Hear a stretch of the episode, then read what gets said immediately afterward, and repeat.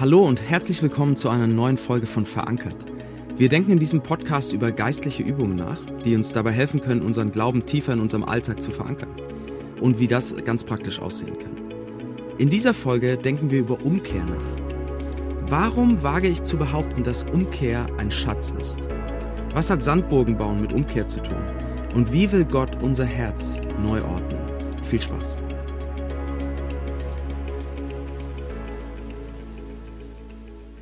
Nachdem in einer der letzten Folgen Martin Luthers Barbier Meister Peter einen prominenten Platz bekommen hat, dachte ich, wir rücken heute zu Beginn mal das Spotlight auf Martin Luther selbst.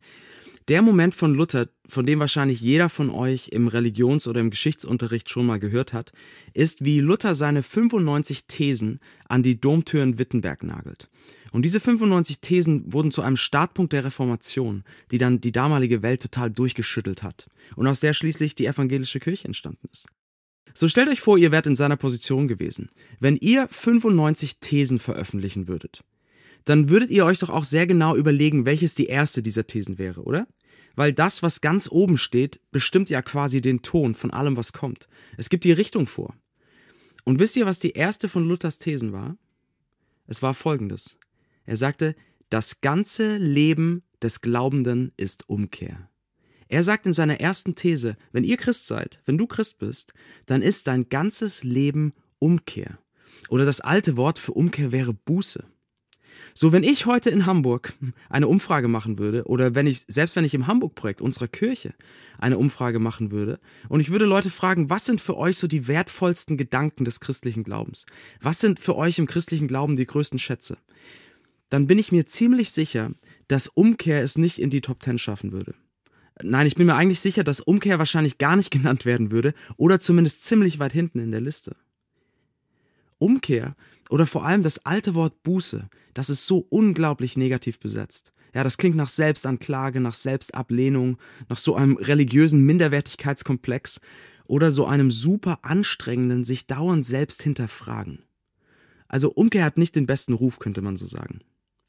Aber wenn wir einmal genauer hinschauen, dann werden wir merken, dass Umkehr ein ganz großer Schatz einer christlichen Spiritualität ist. Ein vergessener Schatz, dessen Wert wir völlig verloren haben. Es ist ein Schatz, der die verändernde Kraft Gottes in unser Leben bringt, in unseren Alltag bringt. Es ist eine geistliche Übung von wirklich großem Wert, finde ich. Und ich will deshalb in dieser Folge mit euch über diese vergessene geistliche Übung der Umkehr nachdenken.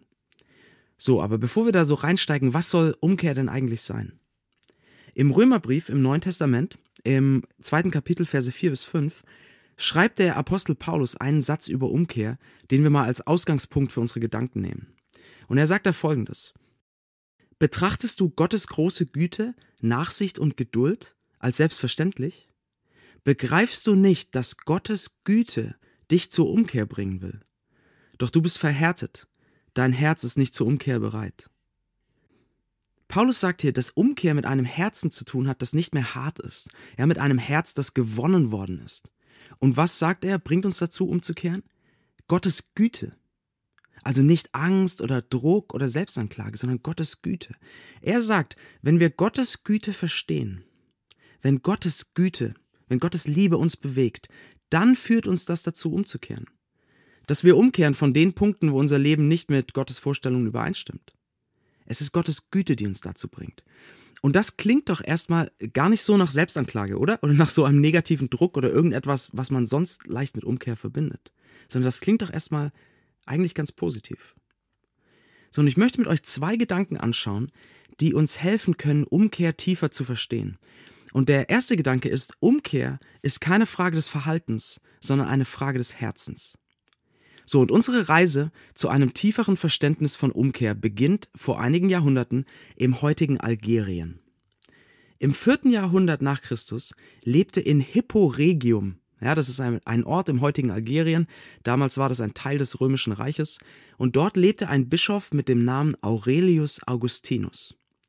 Und dieser Augustinus gehört zu den einflussreichsten Intellektuellen und Philosophen unserer Geschichte, unserer Menschheitsgeschichte. Seine psychologischen Erkenntnisse, sein, sein Verständnis des menschlichen Herzens waren wirklich einmalig zu der damaligen Zeit. Und dieser Mann, Augustinus, hat ein sehr bekanntes Buch geschrieben. Ähm, das, das sind die sogenannten Bekenntnisse. Und das sind zum Teil theologische und philosophische Überlegungen, aber auch viele so seiner Memoiren. Und er erzählt darin, ähm, gegen Anfang des Buches, erzählt er, wie er als Jugendlicher äh, Teil von so einer Jugendbande war. Ja? Und diese Gruppe nannte sich selbst die Destruktoren. Ganz geiler Name, finde ich. Und eines Abends nach dem Sport waren diese Jungs noch zusammen unterwegs und sie sahen einen Birnbaum auf einem umzäunten Gelände. Und also sind sie über den Zaun geklettert und sie haben einen Riesenhaufen Birnen gestohlen. Aber nicht, weil sie sie essen wollten, sondern sie haben sie alle weggeworfen oder den Schweinen gegeben. Also sie haben sie nicht gestohlen, weil sie sie essen wollten, sondern einfach nur, weil sie Lust darauf hatten, das zu machen. Und viele Jahre später reflektiert Augustinus dann, was ihn eigentlich zu diesem Diebstahl gebracht hat. Warum hat er das getan? Nicht wegen der Birnen, die waren ihm völlig egal. Nein, sondern er kommt dann schließlich in seiner Reflexion darauf, dass er gestohlen hat, weil er das Abenteuer wollte weil er den Bruch des Erlaubten geliebt hat, weil er das Abenteuer geliebt hat, weil er das Gefühl geliebt hat, das ihm das gegeben hat. Und er denkt dann immer weiter darüber nach, reflektiert weiter so über diese Gefühle und er kommt schließlich zu einem Punkt, der zutiefst biblisch ist und der mit uns allen heute zu tun hat. Und er sagt, alles, was wir tun, tun wir, weil wir etwas lieben.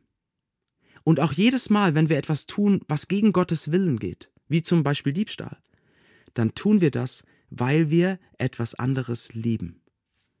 Ja? Warum stehlen wir zum Beispiel? Weil wir die Sache, die wir stehlen, lieben und unbedingt haben wollen. Oder weil wir, wie Augustinus, das Gefühl lieben, das uns der Diebstahl gibt. Oder weil wir vielleicht einen Menschen lieben, den wir mit dem, was wir stehlen, versorgen wollen. Oder warum lügen wir? Vielleicht weil wir unser Ansehen lieben oder die Vorteile, die wir uns von der Lüge erhoffen, dass wir besser dastehen vor anderen. Oder wa warum behandeln wir in einer Beziehung jemanden schlecht, in einer Partnerschaft, einen Menschen, den wir eigentlich lieben? Weil wir vielleicht in diesem Moment unseren Komfort lieben. Ja, oder es lieben, dass unsere Idee jetzt einfach mal umgesetzt wird, ohne dass wir jetzt auf jemand anders eingehen müssen und uns schon wieder anpassen müssen. Und Augustinus geht so weit, dass er sagt, dass sogar ein Mord aus Liebe geschieht. Weil man die Frau des anderen liebte oder das Geld, das man raubt, oder weil man vielleicht seinen Stolz so liebte, der verletzt wurde, oder weil man etwas liebt, was einem von jemand anders weggenommen wurde und man rächt sich. Und der Punkt ist, wenn wir sündigen, wenn wir Gottes Willen brechen, dann, weil wir etwas anders mehr lieben als ihn. Weil unsere Liebe falsch ausgerichtet ist. Oder Augustinus hat es so ausgedrückt, unsere Lieben, also im Plural, unsere Lieben sind falsch geordnet. So was meint er damit?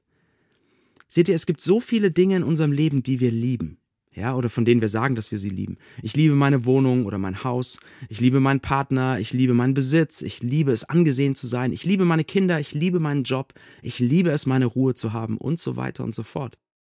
Verschiedene Dinge, die wir lieben. Aber ihr merkt schon bei dieser Aufzählung, dass diese Dinge unterschiedlich stark geliebt werden sollten. Wenn ich zum Beispiel meine Ruhe mehr liebe als meine Kinder, dann führt mich das zu was? Zu Zorn, zu Ärger, zu Streit, wenn sie laut sind. Wenn ich meinen Besitz mehr liebe als andere Menschen, wozu für das? Dann werde ich kalt, lieblos, ich nutze andere aus für meinen Vorteil. Oder wenn ich meinen Job mehr liebe als meinen Partner, dann wird das wahrscheinlich in der Beziehung nicht gut enden. Wenn unsere Lieben falsch geordnet sind, führt das zu vielem Schlechten. Und der Punkt ist jetzt folgendes, wenn wir irgendetwas von den Dingen, die wir lieben, zum Ultimativen machen, also in der Ordnung unserer Liebe ganz nach oben setzen, dann wird das immer auch negative Konsequenzen haben. Egal wie gut die Sache vielleicht ist, die wir da ganz oben hinsetzen. Wenn ich zum Beispiel meinen Partner oder ich jetzt meine Frau ganz nach oben setze, das, was ich am meisten liebe in diesem Leben und wovon ich mir dann aber auch am meisten erhoffe, am meisten Glück, am meisten Ruhe, am meisten Zufriedenheit, dann werde ich entweder über alle Fehler meines Partners hinwegsehen, um bloß nicht den Hausfrieden zu riskieren, weil ich kann diese Liebe nicht riskieren. Selbst wenn die Fehler des anderen vielleicht anderen Leuten wirklich wehtun. Oder ich werde übertrieben eifersüchtig und vereinnahmend, weil ich den Partner immer bei mir brauche. Oder ich werde vielleicht zutiefst desillusioniert und zynisch, weil ich merke, dass er oder sie mir doch nicht all das geben kann, was ich mir erhofft hatte. Und ich setze sie jetzt in der Rangordnung meiner Lieben deutlich weiter nach unten und kümmere mich jetzt lieber mal mehr um die Karriere, weil davon kann ich mir dann doch vielleicht mehr erhoffen. Wenn unsere Lieben falsch geordnet sind, führt das zu vielem Negativen. Und wenn irgendetwas anderes als Gott auf dem obersten Platz unserer Lieben ist, dann wird das immer dazu führen, dass wir Gottes Willen brechen, dass wir sündigen. Durch unsere Gedanken, Taten, Worte und so weiter. Denn das, was unser Herz wirklich bestimmt und unser Leben dann wirklich leitet, ist nicht Gott, sondern das, was ganz oben steht. Und versteht mich nicht falsch, wir sollten all diese Dinge lieben, wie unseren, unseren Partner, unsere Kinder, Freundschaften, unser Ansehen, das ist ja alles nichts Schlechtes aber mit der angemessenen Priorität. Das Einzige, was den ultimativen Platz oben einnehmen kann, ohne dass irgendetwas anderes dadurch verdreht wird, dass andere verletzt werden oder, oder das Leben zerstört wird. Das Einzige, was oben stehen kann, ohne dass so etwas Negatives passiert, ist Gott selbst. Wenn Gott unsere erste Liebe wird, dann werden alle anderen Lieben geordnet. Dann fällt alles an seinen Platz. Dann werde ich meine Frau hingebungsvoll aber nicht vereinnahmend lieben. Dann werde ich meine Kinder lieben, aber auch korrigieren. Dann werde ich ambitioniert meinen Beruf lieben, ohne mich kaputt zu arbeiten, weil meine Lieben geordnet worden sind. Unsere Lieben sind falsch geordnet und Umkehr hat deshalb nicht einfach nur mit unserem Verhalten zu tun, dass wir zum Beispiel sagen, Gott, ich habe gelogen, es tut mir leid, das war falsch, sondern es hat mit meinem Herzen zu tun, es ist ein Herzensproblem, dass wir erkennen, zum Beispiel, dass wir unser Ansehen so sehr geliebt haben, zu sehr geliebt haben und deshalb gelogen haben. Umkehr bedeutet, ich kehre mit meinem Herzen um. Ich kehre mit meiner Liebe um. Ich lasse meine Liebe neu ordnen und lerne das zu lieben, was Gott liebt. Es gibt noch einen zweiten Gedanken, den wir für diese geistliche Übung der Umkehr verstehen müssen. Und das ist, Umkehr ist von etwas weg zu jemandem hin. Ja, umkehren heißt, ich wende mich von etwas weg und zu jemandem hin. Zuallererst bedeutet umkehren, dass ich mich von einer Sünde oder einem falsch geordneten Herzen abwende. Ja, ich wende mich weg. Aber wenn das alles wäre, diese Abkehr, dieses Wegwenden, dann kommen wir ganz schnell in so ungute Dynamiken, in Selbstanklage oder in so ein ständiges sich selbst hinterfragen. Dann wird Umkehr ganz schnell nur so etwas wie, oh, das sollst du doch nicht tun, und so sollst du auch nicht denken. Und so wichtig soll dir das auch nicht alles sein. Also veränder das mal, ja? Wir kommen ganz schnell in so ein Denken. Aber das wird nichts verändern. Wenn wir nochmal das Lügenbeispiel nehmen. Wenn ich mir einfach sage, ich will nicht mehr lügen und ich will nicht mehr, dass mein Ansehen mir so wichtig ist, was wird dann passieren? Nehmt euch das ruhig mal vor, das so zu machen. Viel Erfolg. Sagt mal, wie es gelaufen ist. Ich glaube, das wird so ähnlich laufen, wie wenn man sagt, okay, denkt jetzt mal nicht an einen blauen Elefanten. Und wir denken die ganze Zeit dann nur an den blauen Elefanten. Nein, um wirklich verändert zu werden, brauchen wir etwas Neues, dem sich unser Herz zuwenden kann. Wir brauchen den zweiten Teil der Bewegung. Umkehr ist nicht nur die Abkehr von etwas, das ist der erste Teil, sondern Umkehr ist auch die Hinwendung zu jemandem. Das ist die zweite Bewegung von Umkehr. Umkehr ist wie so ein U-Turn, ja, eine 180-Grad-Wendung, weg von unserer Sünde oder weg von unserem verdrehten Herzen, zurück in die Arme von Jesus, zurück zu Gott. Wir wenden uns nicht nur von unserer Sünde oder einem falsch geordneten Herzen ab, sondern wir wenden uns wieder Jesus zu.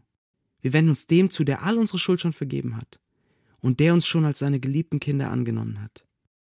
Seht ihr, unser Herz wird nur dann neu geordnet werden, die anderen Lieben werden nur an ihren richtigen Platz gestellt werden, wenn unser Herz etwas Schöneres findet, etwas Attraktiveres, das unser Herz gefangen nimmt. Und es ist mal wieder C.S. Lewis, der dafür ein großartiges Bild gefunden hat. Und ich möchte dieses Bild euch gerne in den Kopf setzen, ja, so ein bisschen Inception-mäßig den Gedanken einpflanzen. Ich möchte, dass ihr in Zukunft, wenn ihr über Umkehr nachdenkt, an Sandburgen bauen am Meer denkt. Sandburgen bauen am Meer. Ja? Also nur wenn das für euch etwas Positives ist, wenn das ein schönes Bild ist. Diejenigen von euch, die vielleicht sagen, boah, Strand, oh, bloß nicht so viel Sand, wer putzt das dann zu Hause alles weg und so weiter. Okay, ihr braucht ein anderes Bild, aber für alle anderen, Umkehr ist Sandburgen bauen. So, dieses Bild kommt aus dem Aufsatz von C.S. Lewis, Das Gewicht der Herrlichkeit. Und ich glaube, es gibt kaum etwas anderes, was C.S. Lewis je geschrieben hat, das mich immer wieder so bewegt und prägt wie dieser Aufsatz. Den empfehle ich euch allen. Schaut ihn euch an. Das Gewicht der Herrlichkeit. Oder ähm, im Original The Weight of Glory. So, und Louis schreibt dort über diese Dynamik, dass unser Herz nur dann wirklich verändert wird, wenn es etwas Schöneres findet. Und er sagt Folgendes. Er sagt, wir sind halbherzige Geschöpfe, weil wir mit Alkohol, Sex und Ehrgeiz herumspielen, während uns unendliche Freude angeboten wird. Dabei gleichen wir einem unwissenden Kind in einem Elendsviertel, das weiter im Dreck spielt, weil es sich nicht vorstellen kann, was es bedeutet, Ferien am Meer angeboten zu bekommen. Wir sind viel zu leicht zufriedenzustellen. C.S. Lewis sagt, wenn wir gegen Gottes Willen handeln, wenn unser Herz wieder von etwas anderem gefangen genommen wird als Gott, dann nur, weil wir uns viel zu leicht zufriedenstellen lassen und das Wahre verpassen dann sind wir wie ein Kind, das auf der Straße in einer Matschpfütze spielt und denkt, boah, das ist das Beste der Welt. Aber nur, weil es nicht versteht, was es heißt, dass Gott sagt, lass uns ans Meer fahren und lass uns Sandburgen bauen. Und der Gedanke hier ist, und das ist auch dieser Gedanke von Römer 2, dass Gottes Güte uns zur Umkehr führt. Der Gedanke von Umkehr ist, der Kern von Umkehr ist, warum sollte ich bei meiner Sünde bleiben? Warum sollte ich etwas anderes in meinem Leben zu Gott machen? Warum sollte ich bei diesem schlechten Verhalten bleiben, wenn ich bei Jesus etwas viel Schöneres und viel Wertvolleres gefunden habe? Warum sollte ich bei meiner Pfütze sitzen bleiben, wenn ich Sandbogen am Strand bauen kann? Lass uns noch ein letztes Mal dieses Beispiel mit der Lüge nehmen. Vielleicht merkt ihr am Ende des Tages, oh Mist, ich habe schon wieder gelogen, um mich besser darzustellen oder um andere schlechter darzustellen, damit ich Ansehen gewinne, es ist schon wieder passiert. Umkehr ist nicht einfach nur zu sagen, Gott, es tut mir leid, dass ich gelogen habe. Das gehört dazu. Und selbst der Schritt danach ist noch nicht alles. Wenn ich sage, Gott, ich habe da wieder krampfhaft versucht, mein Ansehen aufzubessern, weil ich denke, wenn ich angesehen bin, dann bin ich in Ordnung. Auch das ist gut, all das ist schon gut, aber das ist immer noch der erste Teil der Bewegung. Ja, das, ich wende mich von etwas weg. Aber dann kommt der zweite Teil. Ich wende mich Jesus wieder zu. Ich fange an, die Sandburg zu bauen. Und das ist Folgendes zu sehen. Jesus, du schenkst mir ein Ansehen, einen Wert, der so viel besser ist. Warum sollte ich noch lügen, um besser dazustehen, wenn ich durch dich schon unendlich gut dastehe? Ich bin ein Kind des Königs, ich bin ein Kind Gottes. Warum denke ich da, dass ich mein Ansehen noch aufbessern muss? Danke, dass du mich so liebst. Das ist Umkehr.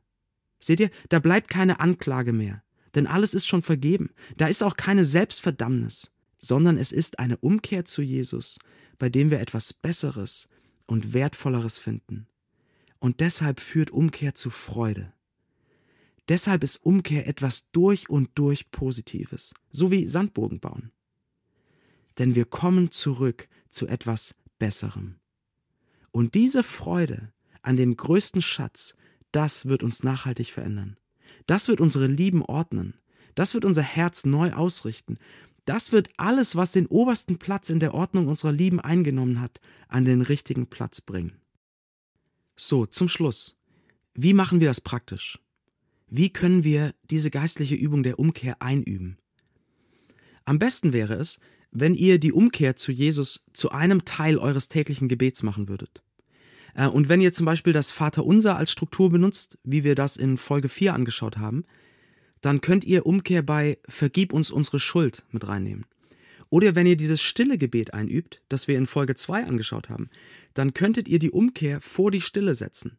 Also ihr kehrt um von eurer Schuld zu dem Besseren und Wertvolleren, was Jesus für euch hat.